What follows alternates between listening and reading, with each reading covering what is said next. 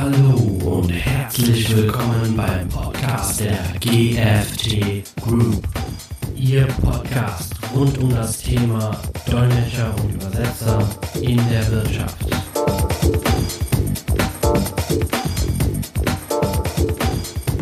Herzlich willkommen beim Podcast Dolmetscher und Übersetzer in der Wirtschaft. Mein Name ist Prasanna Sabaratnam und wir möchten uns heute mit einem sehr interessanten Thema beschäftigen, und zwar das Thema Videodolmetschen. Und äh, dazu haben wir Frau Hübler als Gast, und zwar Frau Hübler von der SAVD Videodolmetschen GmbH. Und sie wird uns heute das Thema Videodolmetschen näher bringen. Und ich würde auch direkt das Wort an Sie übergeben, Frau Hübler. Grüß Gott. Hallo. Sie können sich gerne vorstellen und auch ein bisschen was äh, zu Ihrer Firma erzählen. Ja, danke herzlich für die Einladung und danke, dass Sie sich die Zeit genommen haben. Mein, ja, Name, mein Name ist Ute Hübler. Ich bin Head of Customer Care und Quality Management in der Firma SAVD Videodolmetschen GmbH mit Sitz in Wien. Unsere Firma behandelt ein sehr neues Thema, ein sehr aktuelles Thema, Videodolmetschen. Das gibt es noch gar nicht lang. Wir sind da auch die Vorreiter, was dieses Thema anbelangt. Ähm, wir sind im Mai 2011 entstanden und zwar in einer Zusammenarbeit der österreichischen Plattform Patientensicherheit in Kooperation mit dem Bundesministerium für Gesundheit. Da gab es damals die Arbeitsgruppe Umgang mit nicht deutschsprachigen Patientinnen und man hat sich darauf konzentriert, wie es denn sein würde, wenn ein Arzt in einem Krankenhaus oder Gesundheitseinrichtung einen Patienten gegenüber hat, mit dem er überhaupt nicht kommunizieren kann. Hm. Es ist also das Konzept ins Leben gerufen worden und am äh, 7. Oktober, also eigentlich dann etwas später, zwei Jahre später, ist das Pilotprojekt Videodolmetschen in Krankenhäusern angelaufen bei uns in Wien. Es waren damals zwölf Krankenhäuser und zehn Ärztezentren involviert.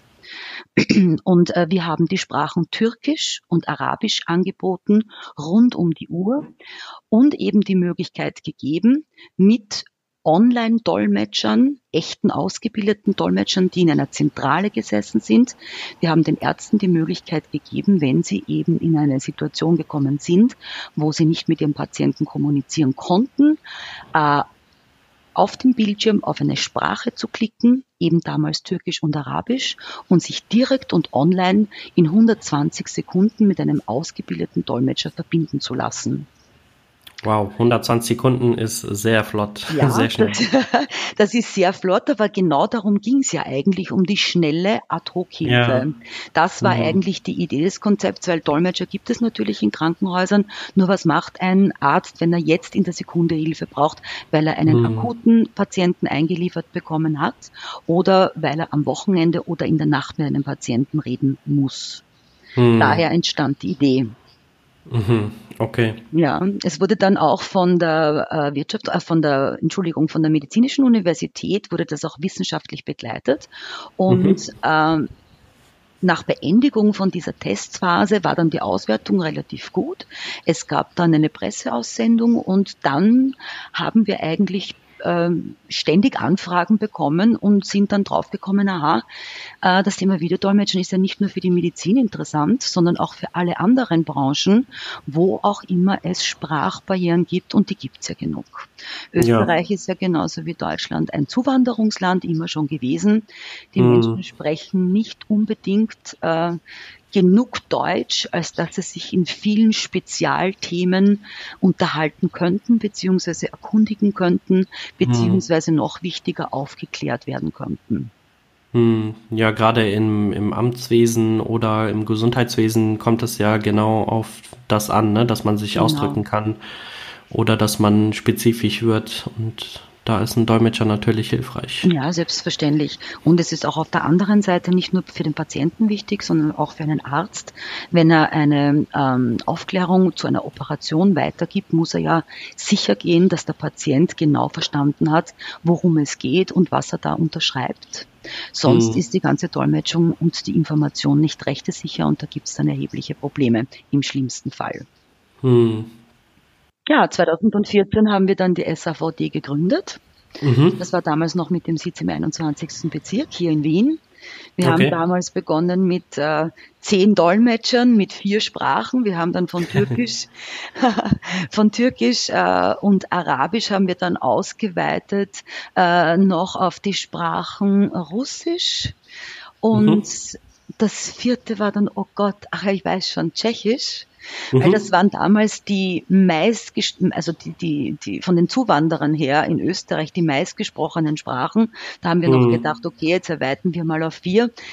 Ein paar Monate später haben wir das ausgeweitet auf alle, wie wir es nennen, alten Migrationssprachen. Das sind ja. auch die Sprachen wie eben die Bosnisch, Kroatisch und Serbisch dazugekommen, Bulgarisch, Polnisch, äh, Slowakisch und Tschechisch wie Ungarisch, weil wir gesehen mhm. haben, unsere Kunden brauchen das auch.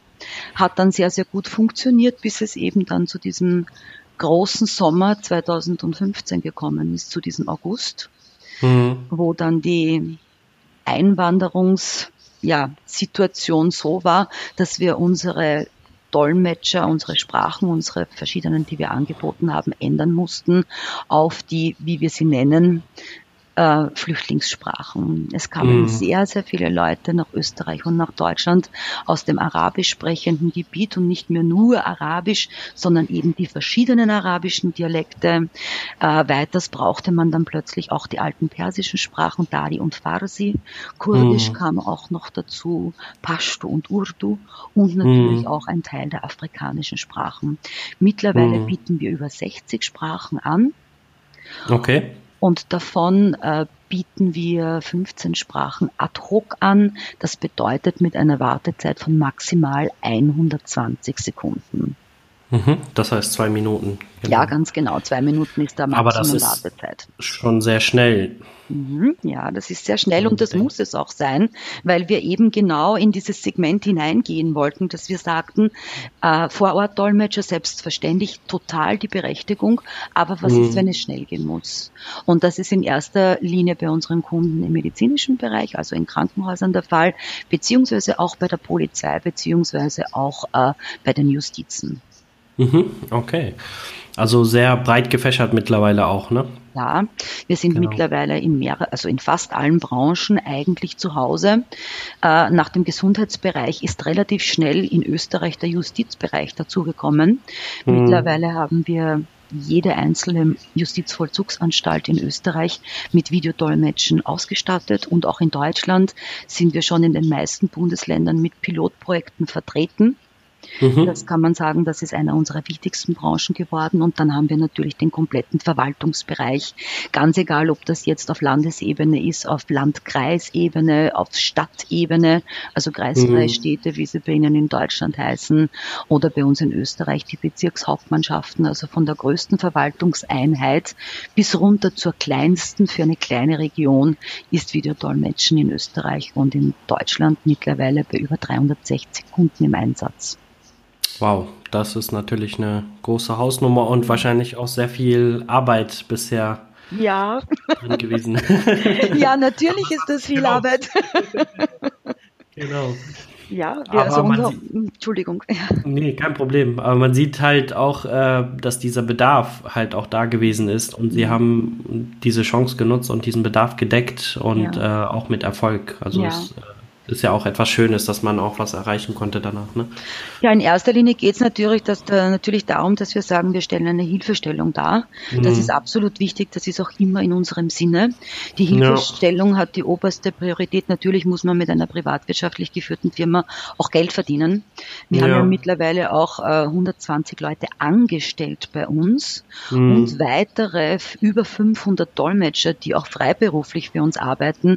Da ist natürlich auch die wirtschaftliche Verantwortung da.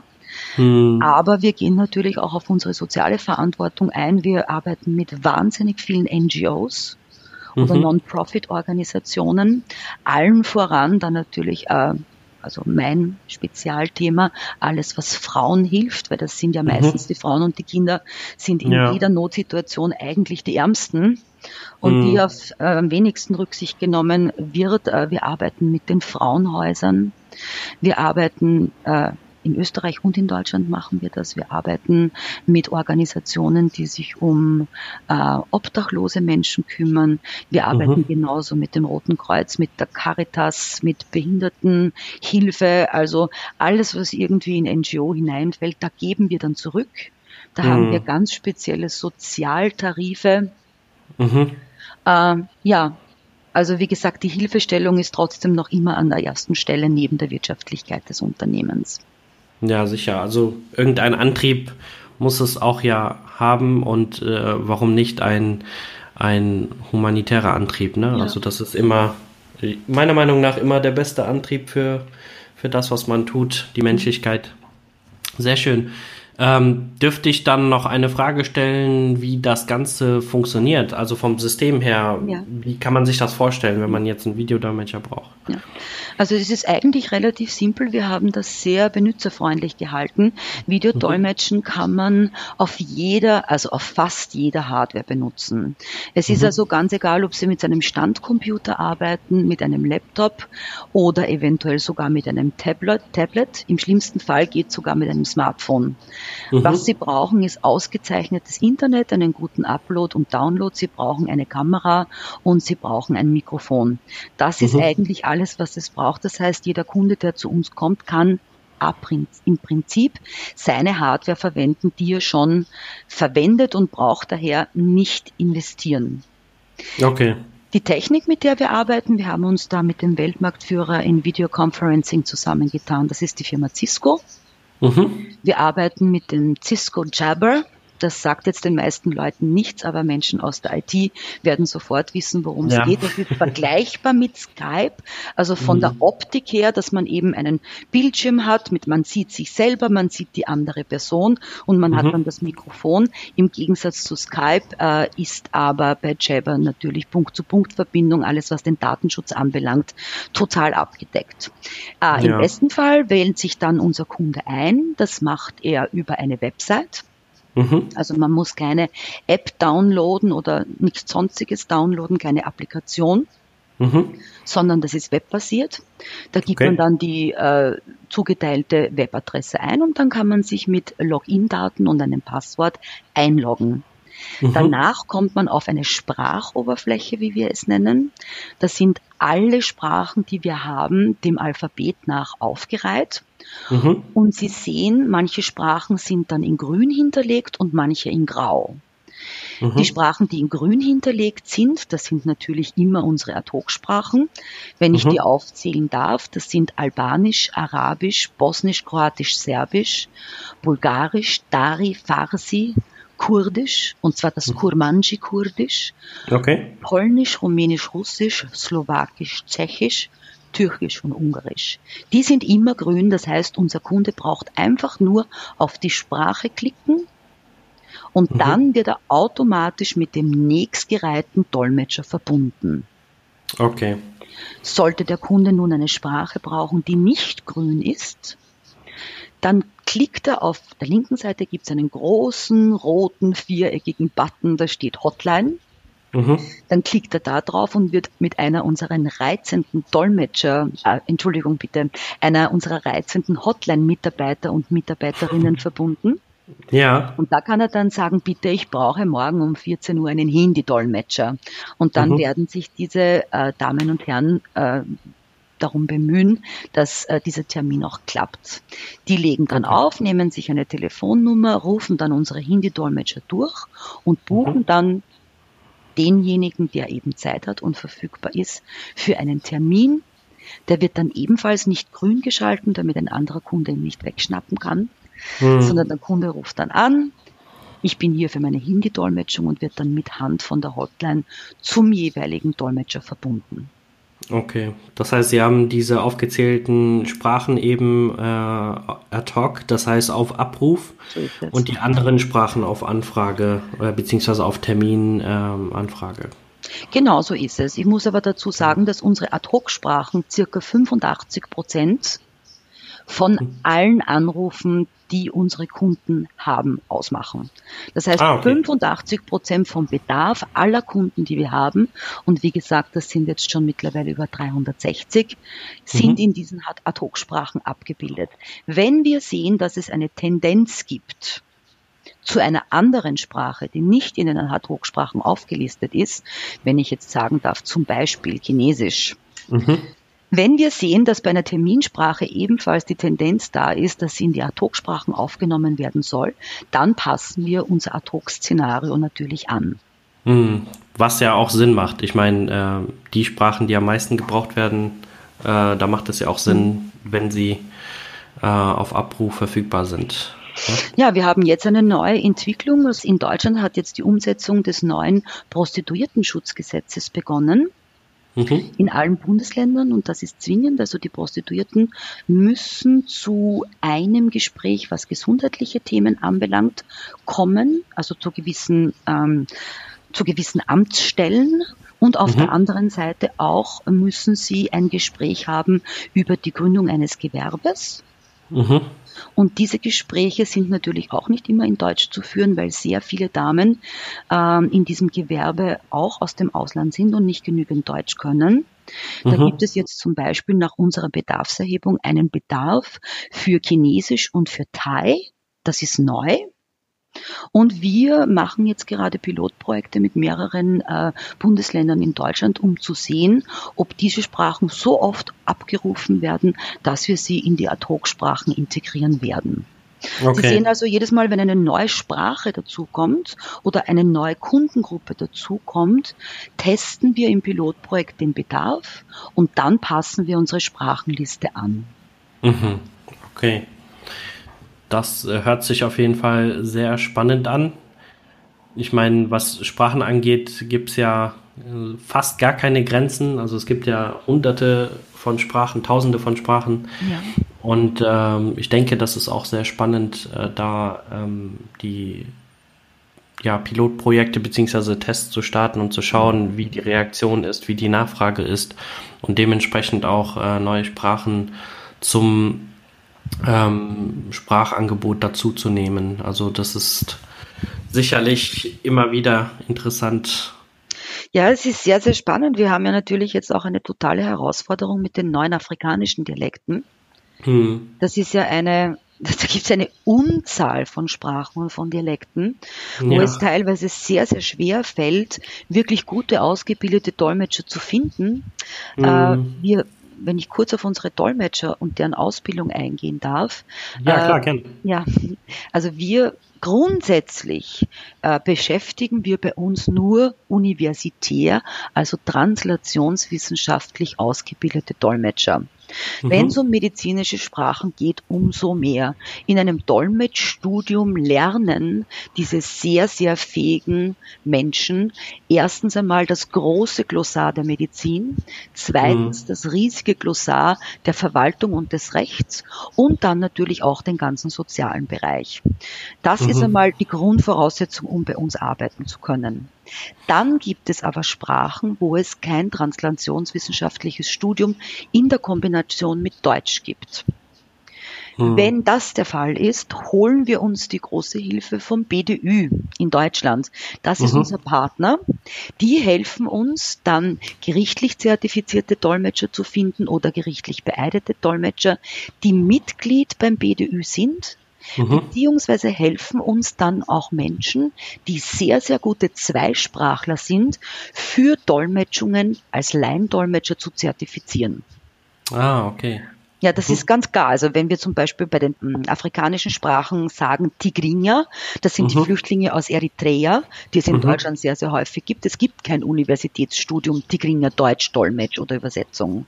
Das ja. heißt, wir können nur Leute nehmen, die schon länger in Deutschland wohnen oder eventuell einen deutschen Vater oder Mutter hatten und mit der Sprache aufgewachsen sind. Und dann mhm. werden sie durch das BDÜ für uns zertifiziert, dass wir sie zu Dolmetschungen heranziehen können. Ah, okay, sehr interessant. Das ist natürlich eine gute Zusammenarbeit dann mit dem BDÜ. Ähm, ich sehe gerade, wir sind ähm, am Ende unserer Zeit angelangt. äh, haben jedoch noch ein interessantes Thema, was wir ähm, auch nächstes Mal besprechen können gerne. Und zwar die Vorteile des Videodolmetschens. Mhm. Da haben Sie sicherlich auch sehr viel drüber zu erzählen und ähm, das ist ja auch ein sehr interessanter Punkt, warum das Videodolmetschen gegenüber von Telefondolmetschen oder Vor-Ort-Dolmetschern äh, von Vorteil ist. Und ich würde sagen, darauf gehen wir bei unserem nächsten Podcast ein, damit wir die äh, Zuhörer auch auf Spannung halten können und dass sie auch sich freuen auf das nächste Podcast. Ja, sehr schön, würde ich gerne. Und dann würde ich gerne natürlich auch darauf, aus, äh, darauf eingehen wollen, äh, wie sich Dolmetscher bei uns bewerben können auf der einen mhm. Seite. Weil mhm. das ist natürlich auch immer interessant, damit sie wissen, was sie bei uns erwarten würde. Ich würde auch ja. gerne auf den Datenschutz eingehen. Das ist ein ganz, ganz wichtiges Thema, wenn man sich im Internet bewegt, selbstverständlich. Und genau. ein weiteres wichtiges Thema ist Qualitäts- und Risikomanagement. Aber mhm. das machen wir dann gerne beim nächsten Mal. Genau. Das äh, machen wir auf jeden Fall beim nächsten Mal. Ich habe mir die Themen auch äh, hier notiert und vorgemerkt, dass es auch gar nicht untergeht. Und dadurch, dass es auch halt äh, wichtige Themen sind, denke ich, müssen wir auch äh, die gebührende Zeit dafür nehmen, um das Sehr auch mal zu erläutern. Vielen, vielen Dank, Frau Hübler, dass Sie sich die Zeit genommen haben, uns das äh, Videodolmetschen näher zu bringen und auch Ihre Firma näher zu bringen. Das war sehr, sehr interessant und sehr, sehr erläuternd und ähm, auch spannend, wie Sie Ihre Arbeit auch ähm, weiterentwickelt haben und auch stetig weiterentwickeln, wie ich das jetzt rausgehört habe. Ja, das ist äh, richtig. Vielen, vielen Dank dafür. Danke, Herr Sabaratnam. Ich verabschiede mich und herzliche Grüße aus Wien. Ja, danke schön und bis zum nächsten Mal dann. So, hat Ihnen dieser Podcast gefallen? Das hoffen wir sehr. Wenn ja, dann Liken Sie bitte unseren Podcast. Sie dürfen diesen Podcast auch gerne mit anderen Menschen teilen. Wir freuen uns immer wieder. Haben Sie irgendwelche Themen, die Sie gerne ansprechen möchten als Dolmetscher oder Übersetzer oder sogar auch als Kunde, der Dolmetschereinsätze bucht und veranstaltet? Dann dürfen Sie uns gerne kontaktieren. Schreiben Sie uns eine E-Mail unter dolmetscher.gft-communicate.de. Wir danken Ihnen, dass Sie sich heute eingeschaltet haben und sagen dann bis zum nächsten Podcast.